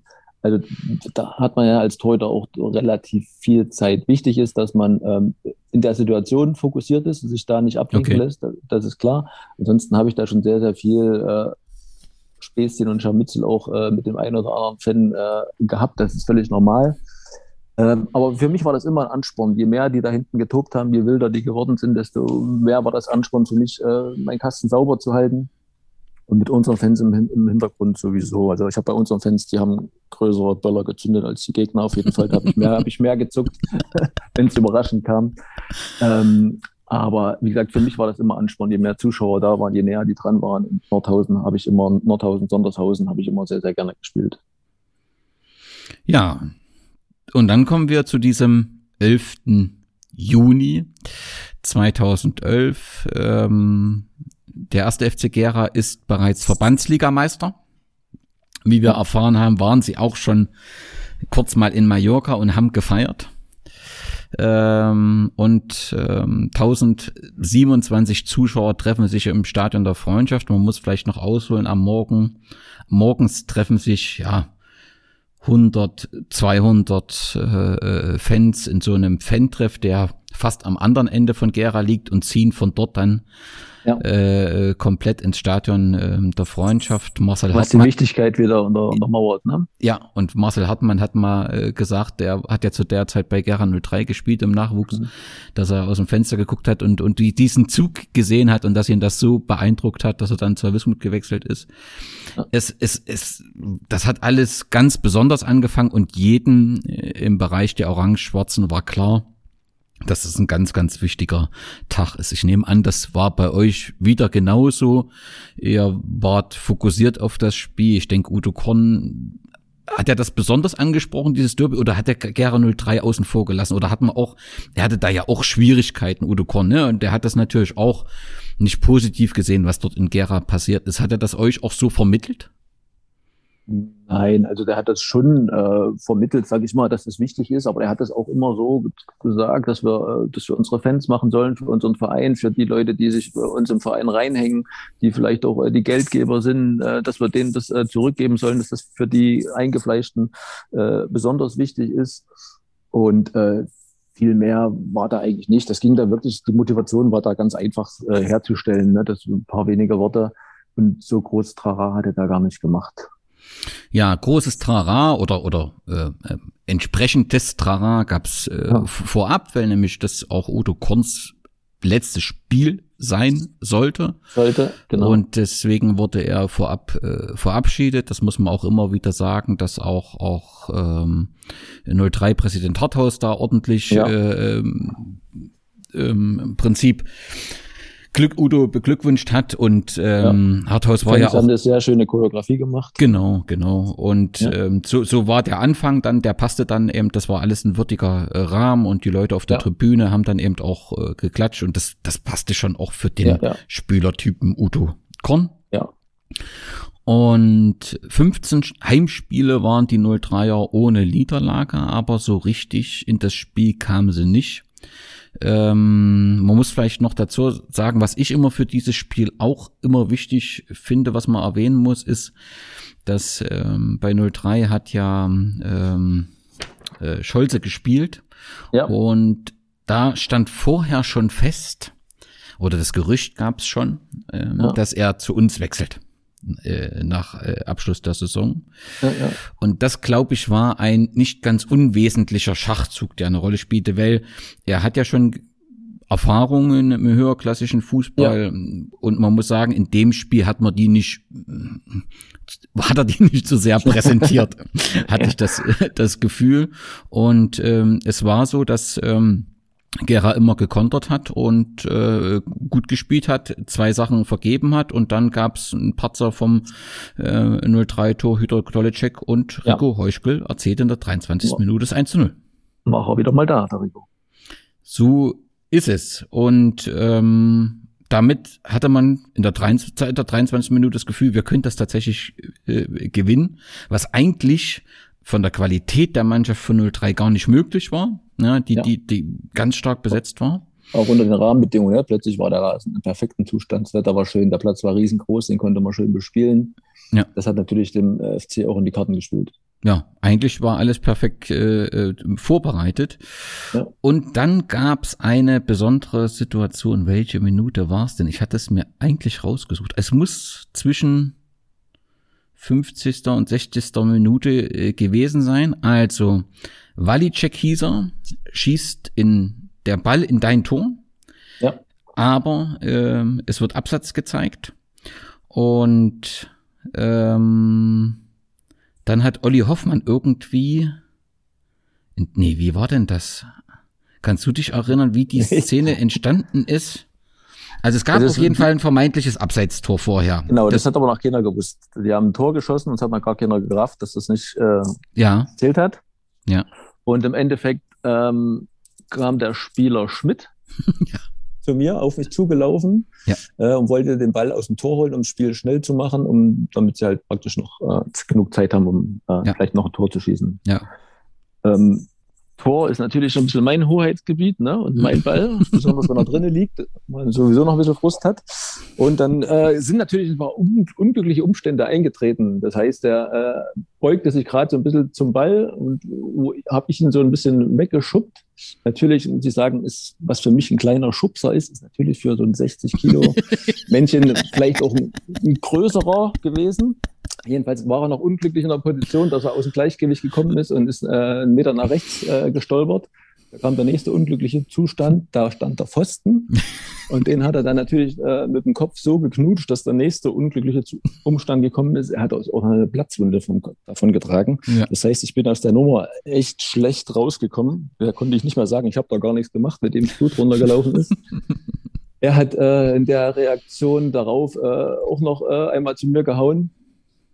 Und, genau. Nochmal ähm, hinten so nachgehauen auf dem, auf Nochmal nachgehauen. Genau. genau. Das war aber nicht weiter tragisch. Aber Ja. wie gesagt, aus der Nummer bin ich echt schwer rausgekommen. Und dann habe ich echt ähm, in meinem Leben die erste rote Karte bekommen. War alles in Ordnung, musste Schiri so machen, der das übrigens sehr, sehr gut geleitet hat, der Schiri, ne? Ja, ja. Also ja. gab es überhaupt nicht zu diskutieren. Und äh, durch das Nachhauen äh, musste eben auch Schmidt mit runter und Genau. ähm, der dann auch später übrigens für Wismut mal gespielt hat. Und so sind im Prinzip beide runter und es ging 10-10 äh, weiter. Aber auf jeden Fall war eben, da merkte man, jetzt ist es ein Derby, ne? Und da war Ja. auch so ein bisschen äh, 0-3, zumindest die Spieler waren in dem Moment dann auch wach. Und da war natürlich auch ein bisschen eine Sorge da, könnte das jetzt äh, kippen und das passierte tatsächlich. Es gab einen Seitfallzieher. Und äh, 1-1, Robert Thieme kam rein und der Ja. war auch fix und fertig nach dem 1-1. Also der hat so viel Ja, ja. mit mir gesprochen, hat gesagt, war, hab ich, konnte ich da was verhindern? Ich sag, nein, das war ein tolles Tor und fertig. Ja, ja, ja, ja. also der war ja, das. für, für den Robert war es natürlich schwierig. Der hat sogar noch sein, sein altes Jahr Gera Süd Genau, angehabt, genau, wenn ich genau. richtig weiß. Ja, ja. Und für den war das natürlich jetzt erstmal, der war da jetzt nicht zwingend drauf, drauf gefasst, dass er äh, da jetzt spielen muss. Was manchmal auch ganz gut ist, dann kann, ist man nicht so nervös, wenn man einfach reingeschmissen wird. Aber das war natürlich auch für ihn nochmal äh, was, was Besonderes, da jetzt äh, spielen zu müssen, zu sollen, zu dürfen, wie auch immer. Genau, und so gab es in der 70. in 1-1 Ausgleich und wenn der äh, Freistoß von Marco Weishaupt äh, in der 73. Minute ähm, nicht an Pfosten gegangen äh, wäre, dann hätte wäre vielleicht das Spiel anders auch gelaufen. gekippt, Genau, ja. äh, weil das eben so ein Moment war, wo man das Gefühl hätte, das könnte kippen und da würden wir vielleicht heute auch über die rote Karte, Karte ein bisschen anders reden. Ne? Ja. Aber, aber so ähm, war das einfach äh, fantastisch, weil als alle sich mit dem 1 zu 1 zufrieden, ge ne, zufrieden gegeben, als alle mit dem 1 zu 1 rechneten, äh, verlor Ronny Scholze. Das, den Ball im Mittelfeld äh, und Marcel Peters schickte seinen Freund Trikot Heuchkel auf die Reise und der eben wirklich, wie es für ein Torjäger ist, echt cool blieb und Ja. das 2 zu 1 in der allerletzten Minute äh, schoss, weil direkt nach dem Tor war der Abpfiff da Ja. und dann gab es eigentlich kein Halten mehr. Genau, das war dann perfekt für die Zuschauer, perfekt für Udo Korn, perfekt für die Mannschaft. Da hat dann, hat dann wirklich sehr, sehr viel gepasst. Habt ihr das dann gefeiert danach oder seid ihr, habt ihr noch einfach ein Bier getrunken und seid dann auch ähm, gefahren? Ich, ich weiß es gar nicht genau, dadurch, dass ich ja auswärtig war und dann war, irgendwann noch äh, zur Familie nach Hause bin. Aber Klar. ich, denk, ich denke, die Gerhard waren auf jeden Fall noch äh, mit den Fans äh, abends unterwegs. Da bin ich mir äh, ganz, ganz sicher. Es war auf jeden Fall ein historisches Spiel und ähm, was man gerne nicht vergisst, denn danach ja. war die Fußballwelt eine andere. Im Moment entwickelt sich das wieder in eine andere Richtung, aber das ist ja. ein anderes Thema. Es war in dem Moment äh, was Besonderes und viele hatten das tatsächlich nicht für möglich gehalten. Äh, und äh, zwölf, nee, sechs Monate später ähm, musste der erste FC Gera 03 Insolvenz anmelden, wurde aufgelöst und die BSG Wismut Gera war die Nummer eins und war wieder zurück. Ja. Ähm, wir müssen aber, damit wir deine Karriere richtig besprechen, hatte die rote Karte ja Auswirkungen. Du warst gesperrt für vier Spiele, was etwas dramatisch klingt, weil es dann insgesamt drei Monate wurden durch die Sommerpause. Ja. Und so hast du erst in der nächsten Saison im August, ich glaube dritter Spieltag war es dann, ja. gegen Blau-Weiß 90 genau. wieder spielen dürfen. Da war ein Spiel in der alten Saison noch sozusagen. Ja. Da, da war ich sogar mehr oder weniger der Trainer, auch wenn ich nicht auf der Trainerbank sitzen äh, durfte. Aber da waren sowohl Kiwi als auch Udo Korn nicht da. Mhm. Dann habe ich da sogar noch ein, ein Spiel die Trainerfunktion aus, ausgefüllt. Und dann in der neuen Saison, wo ja eh vieles anders war, da habe ich zwei Punktspiele und ein Vokalspiel noch zugeschaut und bin dann aus dem dritten Spiel äh, wieder eingestiegen. Genau, das war dann eben auch ein 2 zu 1 ähm, Erfolg äh, in Neustadt. Du hast auch gegenüber äh, Jens Lose damals erklärt, dass du unbedingt wieder ins Tor willst und möchtest eben auch ähm, endlich einen Sieg, damit auch ähm, Ja, es war schwierig. Wir haben die ersten zwei Spiele verloren mit, genau. mit vielen Gegentoren. Ich glaube, jeweils vier, fünf Gegentore gekriegt. Der Kleine, der da gespielt hat, der war natürlich schon überfordert, das muss man schon sagen. Auch wenn man das jetzt, um Gottes Willen nicht alles auf ihn abwälzen kann. Aber habe dann auch schon versucht, dann haben wir schon im letzten Spiel, habe ich der Mannschaft nochmal Essen ausgegeben, um nochmal so einen Neustart zu signalisieren. So jetzt, ab jetzt geht die Saison los, auch wenn der dritte Spieltag ist. Und das hat ja dann eigentlich auch sehr, sehr gut geklappt. Und dann haben wir ja einen richtigen Lauf gekriegt ab diesem Moment. Ja, und eigentlich, also ohne jetzt mal kurz den Dezember beziehungsweise die, die Winterpause ähm, ausgeklammert, war man am Ende der Saison dann auf dem sechsten Platz. Eigentlich alles okay und trotzdem. Wir waren sogar Zweiter. Wir waren, glaube ich, zur Winter, wir waren nach dem siebten, achten, neunten Spiel waren wir Zweiter und haben in Nordhausen Erster gegen Zweiter gespielt. Stimmt, stimmt, ja. Und trotzdem musste zum Saisonende Kiwi gehen. Na, und das ja. war ja auch ein schwieriger Moment. Ähm, hast du jemals eigentlich dran gedacht, Trainer zu werden? Mm, also ich habe die Trainerscheine alle gemacht, mhm. aber ähm, ich habe jetzt noch nicht so richtig den Zugriff gefunden, weil ich sage, wenn ich Trainer bin, dann möchte ich auch Trainer sein. Und wenn man das jetzt mal in der, in der Liga nimmt, egal ob das jetzt Bezirksliga, Landesklasse, Landesliga, wie auch immer es jetzt alles heißt, ähm, macht, dann ist man eigentlich nicht nur Trainer, dann ist man eigentlich ja. für alles verantwortlich. Da ist noch verantwortlich, dass die Wäsche gewaschen ist, dass ja. Autos organisiert werden, dass, dass ein Fahrer da ist, dass es was zu essen gibt. Und da ist es dann ein Punkt, wo ich sage, der Aufwand ist mir neben meinem privaten Leben, neben meinem beruflichen Leben das auch noch zu viel. Also mit einer reinen Trainertätigkeit könnte ich mich äh, anfreunden, egal ob das als Torwarttrainer ist oder als, als richtiger Mannschaftstrainer. Ja, aber dann soll es wirklich bitte beim, beim Training bleiben. Da ist auch genug ringsrum vorzubereiten, was man alles äh, so als Trainer äh, machen muss. Aber nicht noch wie das in den unteren Ligen. Deshalb da ist echt Respekt an alle, die da ver verantwortlich sind, was da alles nebenbei organisiert wird. Das ist nicht nur Trainer, das ist eigentlich der Teammanager, wie es in England heißt. Der Unterliegen, da muss nämlich der Trainer alles machen mhm. oder sehr, sehr viel machen. Woran denkst du, ist Kiwi damals gescheitert? War einfach der Druck auch zu groß? Also was in der Saison ja viele Fans sehr geärgert hat, war, dass ähm, Jens Lose immer wieder vor den Spielen auch Udo Korn zitiert hat. Nicht Kiwi, sondern Udo Korn und der natürlich immer dann nochmal ja. ich sag mal so, das Spiel muss man jetzt gewinnen und so weiter. Und das ist natürlich eine unangenehme Situation, wenn du gerade nicht so einen Lauf hast und dann liest du in der Zeitung, dass du das nächste Spiel gewinnen musst.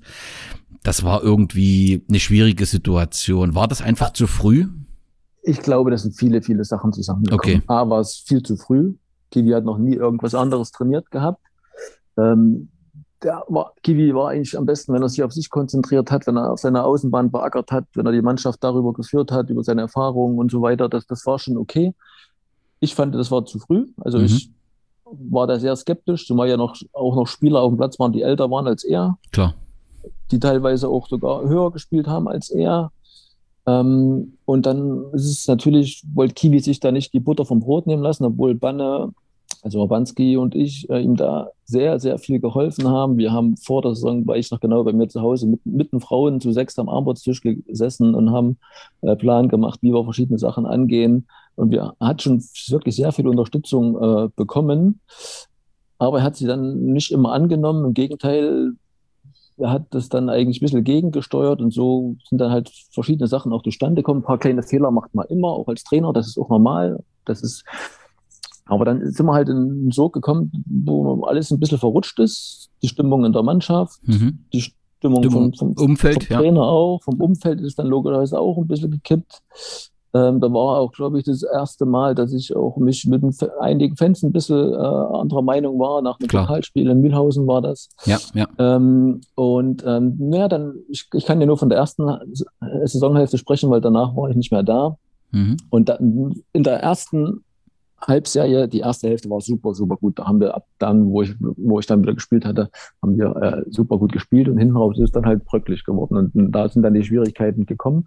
Und dann hing natürlich verschiedene Faktoren drin, ne? Dann sind äußere Einflüsse gekommen von der Vereinsführung, ähm, wie gesagt, auch vielleicht mal von, von einem Zeitungsartikel, der nicht so war, wie er, wie er vielleicht hätte sein sollen. Und, und dann ist es natürlich schwierig geworden und dann hat Kiwi, glaube ich, in gewisser Weise zugemacht und hat sein Ding gemacht, ohne wirklich sich Hilfe zu nehmen oder mal nach rechts, nach links zu schauen und das, da ist dann schwierig geworden. Mhm. Aber aus Fehlern lernt man, Klar. so ist, es, ja. So, so ist es. Also es war halt, die Saison lief irgendwie völlig anders als die vorherige Saison. Ja. Ins, insbesondere, weil eben das Pokalspiel in Mühlhausen auch so ärgerlich war, als da dieser Ja. Elfmeter vergeben wurde und jeder eigentlich davon ausgegangen ist, das ist eine Zwischenstation auf eine historische Pokalsaison. Aber genau das ist der Fehler gewesen. Ja. Wir haben davor Pokal gegen Wacker Nordhausen im Elfmeterschießen gewonnen. Die waren Mhm. eine Klasse über uns. Genau, Und genau. sind, sind dann nach Mühlhausen gefahren mit einer absoluten Rumpfelf von unserer Seite. Da hatten wir fast keine Auswechsler mit. Ja. Und wenn ich dann, haben wir, weiß nicht, unentschieden haben wir gespielt, gab ja auch Elfmeterschießen. Ja. Und die Fans haben halt was anderes erwartet. Aber Klar. wir haben gegen einen Ligakonkurrenten gespielt. Das war kein Fallus. Wir haben nicht gegen einen Bezirksligisten gespielt. Und sind dann, egal wie das Spiel war, schlecht, gut, aber das, das war eine Mannschaft, die war auf einer Höhe mit uns. Und sind dann im Elfmeterschießen ausgeschieden. Da habe ich auch in der Kabine der Mannschaft äh, Vorwürfe gemacht, weil da haben sich einige rausgedrückt, die erfahren sind, um so ein Ding zu schießen. Man haben die, die, den Kleinsten vorgeschickt, der Ja. überhaupt nichts dazu konnte im Endeffekt. Das, Ja. Da gab es auch in der Kabine von mir eine, eine prächtige Ansage, wo dann auch die Spieler gesagt haben, ja Marc, du hast recht. Aber auch das sind wieder Fehler, wo ich sage, auch daraus lernt man. Aber ich fand da die Kritik von den Fans äh, überhaupt nicht äh, berechtigt und schon gar nicht auf diese Art und Weise, weil man im Elfmeterschießen im Pokal gegen einen gleich starken Mann, gegen eine gleich starke Mannschaft ausgeschieden ist. Ja, das ist, äh, Das ist die Erwartungshaltung einfach Genau. anders gewesen. Ne? Gen genau, Sa sachlich hast du natürlich, habe ich wenig Gegenargumente. Emotional war man natürlich nach dieser Saison, äh, waren wir ja im Prinzip Bundesligist, ja, also weil das darf man halt nicht äh, vergessen, dass da emotional was ganz anderes im Bild entstanden ist, wie groß man Und auch die ist. Vor- und die, die Runde davor hat, wie gesagt, auch gegen Wagner Nordhausen noch Genau. Meterschießen gewonnen hatte. Ne? Das ist ja auch noch ein Punkt. Genau, Ja. und da, so entsteht das, ne, natürlich. Aber Ja. grundsätzlich hast du ja eben die Fehler, eben auch wer Elfmeter geschossen hat, das sorgte ja schon für Überraschung. Und Ja. da hat man natürlich denjenigen auch irgendwie kaputt gemacht mit diesen Elfmeter. Also wenn das so, Ja, ja, ne, das muss man ist halt so, sagen. genau, das ist Fakt. Ja. Okay, aber es kam die Winterpause und es kam im Februar die Situation, dass Gera 03 aufgelöst wird. Und es gab diese Situ- Situation, dass dadurch ähm, Spieler zu uns gekommen sind. Ich glaube, in der ersten Runde war Oliver Hoffmann. Wer war denn noch alles dabei? Ach, sind einige dabei gewesen, die in der Ja, ersten ja, Runde ja. zu uns ge äh, gekommen sind. Es gab dann noch eine zweite Runde. Also manche haben eine Zwischenstation woanders gemacht, weil sie erstmal nicht zur Wismut wollten. Ist ja auch alles okay. ja, ja, ja. Und ähm, dann gab es eben aber auch dazu, dass ähm, Alexander Just, Just zu uns gewechselt ist. Äh, Juster hat lange bei SV Schotjena gespielt. Ähm, wollte dann, glaube ich, eigentlich wegen des Studiums zu Sachsen-Leipzig oder Chemie Leipzig, Sachsen-Leipzig Ja. war es damals, glaube ich. noch. Genau. Ja, ja. Und ähm, hat dann eben in der Oberligasaison, weil Gera 03 ist ja aufgestiegen nach dem äh, Derby, weil sie als Meister feststanden, hat dort ähm, ein Angebot wahrgenommen oder hat sich dort verpflichten lassen und stand dort im, im, im Tor. ja. Und äh, das sorgte immer schon mal für ein paar Fragezeichen.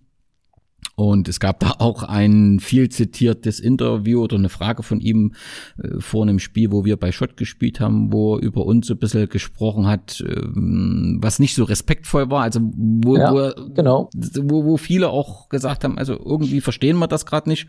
Unser Präsident Just und, und, und sein Sohn, das passt nicht zusammen. Ja. So, und dann hieß es, äh, Alexander Just äh, kommt zu uns. Ja. Und dann hast du im Gästebuch, damals gab es noch ein Gästebuch, was natürlich, was natürlich verteufelt wurde, weil dort einfach jeder reinschreiben durfte. Das gefiel der Vereinsführung überhaupt nicht, wie überhaupt das ganze Ja. Internet viel, viel Ja. zu viel ist. ähm, da wurde ja immer in, intensiv diskutiert und dort hast du dich tatsächlich verabschiedet. Ja. Und das war schon was Besonderes, gerade vor dem Hintergrund eben, dass du tatsächlich einer von uns warst. Also, dass du einer der warst, wo man das Gefühl hat, der gehört zu uns und jetzt geht er einfach, das war schon hart. Ja, ich habe ja die Reaktionen auch gemerkt. Es haben mich auch viele Leute darauf angesprochen oder auch was geschrieben und so weiter oder mal angerufen. Das äh, war für mich auch nicht einfach, Mhm. weil ich sag mal, keine Ahnung, war es Dezember, habe ich noch, wie ich es dir gesagt habe, gerade mit, mit Kiwi, mit Familie, mit Banne und Familie am Tisch gesessen, haben unsere Winterpause besprochen, Ja. wie wir das handhaben, wer wann wie wo Urlaub fährt. Und so haben wir es auch gehandhabt. Und dann war ich im Urlaub eine Woche und in der Woche ist der Wechsel verkündet worden von äh, Alexander Just. Das hast du, das hast du so nebenbei erfahren. Also Das habe ich neben, nebenbei im Okay. Urlaub von meinem, von meinem Papa, der es in der Zeitung gelesen hat, erfahren. oh. Mhm. Und ähm, dann sind noch ein paar Aussagen so von, von Kiwi dazugekommen, dass er nicht einverstanden war mit meiner Urlaubsplanung, dass ich während der Vorbereitung eine Woche im Urlaub war, obwohl wir das, wie gesagt, zu sechs sogar äh, vorher besprochen hatten. Das gleiche Thema ging der Banner auch, der war auch noch mal eine Woche im Urlaub. Ähm, und da sind so viele Sachen dann so, so zusammengepoltert, wo ich sage, "Buh, das ist aber jetzt alles ein bisschen unangenehm. Ich muss natürlich sagen, solange wie Udo Korn war, hatte ich natürlich äh, Privilegien ohne Ende. Der Udo hat alles für mich gemacht. Der hat mich völlig in Ruhe gelassen. Der hat gesagt, Marc, du kommst jeden Tag zum Training. Was du machst, entscheidest du. Wir brauchen dich in einem gesunden Zustand. Nur du weißt, äh, was du brauchst in deinem Alter jetzt. Äh, kannst du das selber einschätzen. Ähm, und es hat ja super, super funktioniert. In dem Moment, wo ich äh, fünf Spiele mache und äh, davon sechs Tore durch die Hände rutschen lasse, funktioniert das natürlich nicht mehr. Klar. Wenn ich gut bin, wenn ich meine Sache mache, dann funktioniert das natürlich auch. So. Und natürlich war ich auch schon in einem gewissen Alter, wo ich nicht mehr äh, jeden Lauf im Wald mitmachen äh, konnte und äh, da ein bisschen dosieren musste und das auch gemacht habe. Und äh, das heißt, es ging ja schon so in die Richtung. Ich hätte das gerne noch ein, zwei Jahre äh, für die Wismut so weitergemacht. Aber unsere Absprache, das habe ich am Anfang schon mal erzählt, mit der Vereinsführung war ganz klar. Ich stehe im Tor.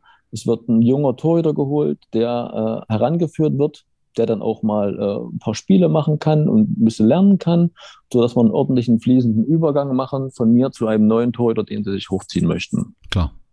Das war ganz klar die, die Absprache. Und ich habe auch von Anfang an gesagt, wenn ihr einen gleichwertigen oder einen besseren Torhüter habt als ich, dann nehmt den.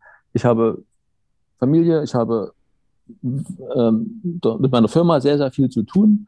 Und ich mache das aus Liebe zum Fußball, aus Liebe zum Verein, aber ich äh, fahre nicht äh, jedes Wochenende durch die Republik, ähm, wenn ich eigentlich in meinem Unternehmen stehen müsste, Mhm. wenn ich dann nicht spiele. Ne? Ja. Das ist einfach so. Das, das kann man, das ist keine Erpressung oder sowas, aber das ist einfach äh, so, wie die Realität ist. Ja.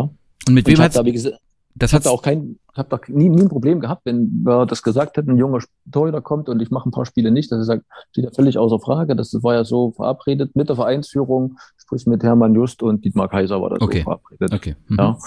Und naja, wie gesagt, dann komme ich aus dem Urlaub und äh, höre das, lese das, lass mir das alles erzählen. Und da war natürlich mein Hals schon mal äh, mächtig. Vor allen Dingen, ich meine, wir brauchen nicht drum herum reden. Hermann Just, der Vater von Alexander Just, war unser Präsident. Der war eigentlich der, der den Verein am Laufen gehalten hat, der die äh, finanziellen Mittel äh, fast alleine damals auf, äh, zur Verfügung gestellt hat. Ähm, das war natürlich schon der Mann. Ja, und dann bin ich zum ersten Training, nachdem ich wieder da war, äh, das war auf dem Kunstrasenplatz, war ich da. Und da saßen sie nun alle, Kiwi in der Ecke und äh, die zwei Vereinsführenden sozusagen. Mhm. Die hatten jetzt schon mitbekommen, dass ich dann äh, gesagt habe, hm, das ist nicht so das Zwingende, was ich, wie ich das mir jetzt so vorstelle, aber Mhm. nicht auf die Art und Weise. Ja. Und im Endeffekt habe ich dann die Frage gestellt, das war da der ausschlaggebende Punkt. Klar, für mich stand eigentlich fest, wenn der Alexander Just da ist, der Sohn vom, vom Chef, ja, was, was, dann wird schwierig, ja, das ist ganz klar. Und den Äußerungen von, von Kiwi da noch dazu war die Situation fast ausweglos, dass ich spiele. Und dann Mhm. habe ich halt einen Hermann Just in diesem Gespräch unter sechs, acht Augen gefragt, ähm, Hermann Torwart, warum ist denn der Alexander jetzt bei uns? Und da hat der Hermann Just wie aus der Pistole geschossen und gesagt, na, weil der Alex spielen muss. Hm. Und damit war für mich das Buch zu. Ja, dann bin ich, habe ich gesagt, alles klar, die Aussage reicht mir. Hm. Ähm, dann gehe ich, dann bin ich kurz in die Kabine gegangen, habe allen die Hand gegeben, habe allen äh, auf Wiedersehen gesagt und äh, habe draußen danach noch lange mit Udo Korn gesprochen. Der stand ja auch draußen, der wusste ja auch, was los ist.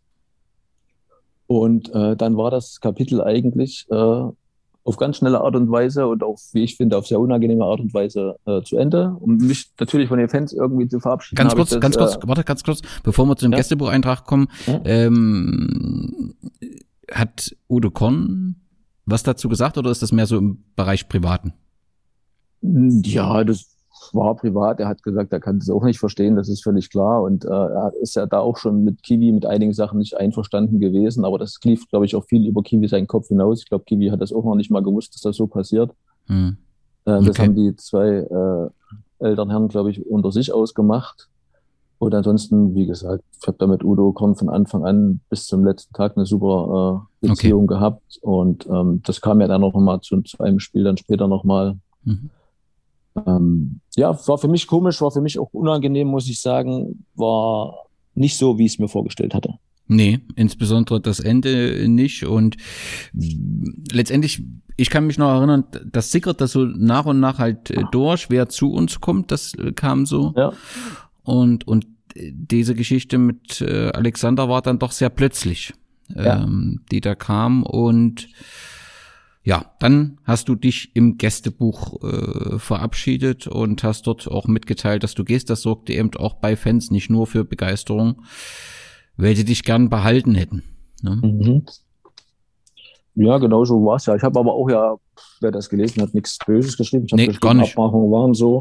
Ja. Ähm, und ähm, dann äh, ist es leider so. Aber man sieht ja, dass ich bis zum heutigen Tag da bis mal treu geblieben bin, jetzt in der Traditionsmannschaft noch spiele, wenn wir denn mal spielen dürfen. Ja. Und ähm, ich habe da noch mal das letzte Saisonspiel sogar noch mal gemacht. Richtig, am 16. Juni 2012 in Leinefelde. Genau. Eigentlich ein wirklicher Bums, weil dort kein Zuschauer ist, aber es waren einige Fans mit dabei, die hatten auch so eine Mottofahrt Genau. und äh, hatten sich äh, interessant verkleidet. Und das Ganze ist halt auch ein besonderes Spiel, weil es gab ein Debüt zu diesem Spiel von zwei Spielern. Der eine ist Philipp Herzig, der spielt nicht mehr, zumindest Mhm. bei den Männern der BSG. Und der zweite ist Dimitri Puhan, der dort sein erstes Spiel Ja. hatte, vor seinem 18. Geburtstag. Und ähm, der, der ja die ganze Zeit danach in feste Säule ähm, der Mannschaft ist und eine Identifikationsfigur äh, Ja, ja. Und sich wirklich äh, sehr, sehr stark auch entwickelt hat diesem Kater. Und äh, du bist dort verabschiedet worden. Ähm, da Kiwi im Urlaub war, war Odo Korn Trainer und hast gemeinsam mit Michael Horn dein letztes Spiel im Bismut-Trikot gemacht. War natürlich auch, ich meine, Udo Korn war ja der Fuchs, ne? Der hat dann mich angerufen, hat gesagt, hier, Kiwi ist nicht da, wir machen das jetzt einfach. Hat natürlich auch zwei Medaillen damals, war die zweite Mannschaft, ich weiß gar nicht mehr, kurz vorm Aufstieg, kurz vorm Abstieg, weiß nicht mehr. Wir hatten keinen Torwart mehr so richtig und im Endeffekt hat ja der Juster, glaube ich, in der zweiten Mannschaft gespielt. Hm. Da hat Udo Korn gleich zwei Fliegen mit einer Klappe geschlagen, hat mir mein Abschiedsspiel gegeben und hat die zweite Mannschaft mit dem äh, Alex Just verstärkt. Ja. Ja, da war er ja schon immer Fuchs. Ähm, und ähm, ja, aber auch da sind, auch beim letzten Spiel waren Sachen dabei, wo ich halt sage, das ist halt schwierig. Ich bin verabschiedet worden, klar. Und Mhm. äh, Steffen Obanski stand neben mir, der hat auch sein letztes Spiel gemacht. Den hat keiner angeguckt, den hat keiner verabschiedet, wobei allen, alle wussten, dass er sein letztes Spiel macht. Und ich Ja. weiß noch genau, wie wir nach dem Spiel in, äh, mit den Fans noch äh, da gestanden Genau, haben und genau. wann er sich noch erklärt hat und so weiter. Aber das sind halt so Sachen, das ist halt schwierig. Wenn der Kapitän geht und wird nicht verabschiedet, und ich stehe daneben, ich werde verabschiedet, ist schon, da sind schon ein paar Sachen gewesen, wo ich sage, es äh, gab es doch einige kleine Fehlerchen dann. Warum, warum, warum war das so? Warum war das mit, warum hat Das man. weiß keiner, das Mhm. weiß ich nicht, keine Ahnung. Da, Und Banne ist ja, also das äh, für die Hörer, die damals nicht dabei war, nicht nur Kapitän, sondern das war auch eine Identifikationsfigur durch seine Art des Spiels. Also der hatte im Prinzip, überhaupt durch seine Art, durch seine Art des Spiels und auch durch seine Art des Umgangs mit allen. Ne? Genau, hatte eigentlich immer schon die gelbe Karte. in der Ja, die war immer eingepreist. Genau. Ja. Das erzähle ich meinem kleinen Sohn noch, wenn wir im Garten toben und es kommt ein Foul, Banne, na, ruft er dann, da, dann weiß er, was war. Genau. Ja, das war schwierig und da war letztendlich die Zeit bei der BSG äh, vorbei. Wie gesagt, du hast jetzt gesagt, du bist ähm, in der Traditionsmannschaft noch ähm, aktiv, ihr spielt, wenn es Ja. möglich ist. Ja. Ver verfolgst du sonst so, was aktuell passiert oder ist das einfach aufgrund deiner intensiven beruflichen Belastung gar nicht so möglich, dass man da regelmäßig guckt und prüft, was da so passiert? Also ich gucke schon, natürlich gucke ich, äh, und, äh, aber viele Zusammenhänge äh, kriege ich ja hier in Jena gar nicht so mit, die dann, Ja. die, die in, intern sind. Ne? Nur von einem Zeitungsartikel, das reicht nicht. Und wenn wir, äh, sage ich mal, in der Traditionsmannschaft spielen, Ja. da erzählen wir uns auch eher äh, alte Geschichten als, als die neuen Geschichten. Das ist auch einfach so, wo, wobei das riesig Spaß macht, mit den, mit den alten Fußball zu spielen, ob das jetzt Banne ist, Francis Wetzel. Ähm, das, sind, sind ja wirklich äh, viele dabei, ein paar sind sogar noch. Me meistens bin ich der Älteste, so als Zimmer, meistens gar nicht. Ab und zu ist noch mal ein, zwei Ältere mit dabei. Ähm, aber klar verfolgt man das. Und das ist ja auch ein ständiges Hoch und runter. Und immer wieder tauchen neue Schwierigkeiten auf. Das ist schon, äh, da muss man schon gut am Ball bleiben, wenn man da überall mit dahinter steigen will. Ja, es ist ein schwieriges Feld. Umso schöner ist es, an diese Zeit zu erinnern, äh, wo die Wismut von ganz unten ähm, wieder zurückgekehrt ist auf die äh, Bühne der Landesliga und eine fantastische Saison 2010, 2011 feiern konnte. Mir war es wichtig, das heute im Podcast aus Wismuts Sicht ähm, mal darzustellen, auch was damals der Erfolgfaktor war, nämlich die Gemeinschaft. Und ich finde, das Ja. haben wir ganz gut rausgearbeitet und auch dargestellt, dass es da auch immer mal Aufs und Abs gibt und auch Herausforderungen gibt. Genau. Aber- vielleicht kann ich noch eine kleine Gern. Sache erzählen, dann, was ich vorhin noch an, wo wir gesagt haben, wie ist die Konkurrenzsituation, wie ist es in der Mannschaft gestellt. Das waren halt, wie ich gesagt habe, die großen Unterschiede. Und da wollte ich eigentlich nur noch mal vom äh, Timmy, also meinem Ersatztorwart, noch mal sagen, er hat natürlich da einige starke Sachen gemacht. Zum Beispiel nach dem Jena-Spiel. Er hat bis zuletzt gehofft, dass er spielt, weil meistens hat der Ersatztorwart äh, die Vokalspiele gemacht. Hm. Und dann hat dem Udo Korn gar keine Beachtung geschenkt. Er hat nicht mal erwähnt, wer am Tor steht, weil es für ihn klar war, dass ich spiele. Hm. Ja, das hat Timmy schon sehr, sehr äh, getroffen. Und nach dem Spiel hat er mir abends geschrieben, in unglaublicher Art und Weise hat er gesagt, Marc, zum Glück hast du gespielt, das, was du geleistet hast, das hätte ich an diesem Tag niemals leisten können. Und da muss ich sagen, das ist schon äh, allergrößter Respekt. Ich weiß nicht, ob mir das so über die Lippen gekommen wäre zu einem Konkurrenten. Und allein daran sieht man, sage ich mal, ah, wie der Mensch äh, war, Robert, und wir, wie wir trotzdem zusammen äh, gestanden haben äh, als Mannschaft, weil das muss man erst mal sehen. Und wie gesagt, auch im Gästebuch hat er nach meiner, meiner Verabschiedung, da war ich nicht mehr da, hat er auch nochmal einen äh, Text dazu geschrieben. Ähm, das sind so Sachen, die vergisst man nicht und die, die zeigen auch wirklich, wie es damals äh, in der Mannschaft war. Nämlich da hat es äh, wirklich, wirklich gestimmt. Und auch im Umfeld. Das muss man sagen, das war Ja, eine Einheit. natürlich. Das war eine Ja. Einheit. Und umso wichtiger ist es, sich in der heutigen Zeit an diese Zeit Ja. zu erinnern. Marc, ich Genau. danke dir sehr für deine Sehr Einblicke. Ich wünsche dir, dass du bald wieder losstarten kannst mit deinem Fitnessstudio. Ich wünsche dir beruflich viel Erfolg, privates Glück. Und ich freue mich sehr, wenn ich dich äh, vielleicht mit der Traditionsmannschaft wieder beim Szene Cup äh, auf dem Parkett bewundern darf. In diesem Das auf Sinne, Fall. Glück auf und vielen Dank. Glück auf. Ich danke auch. Alles Gute.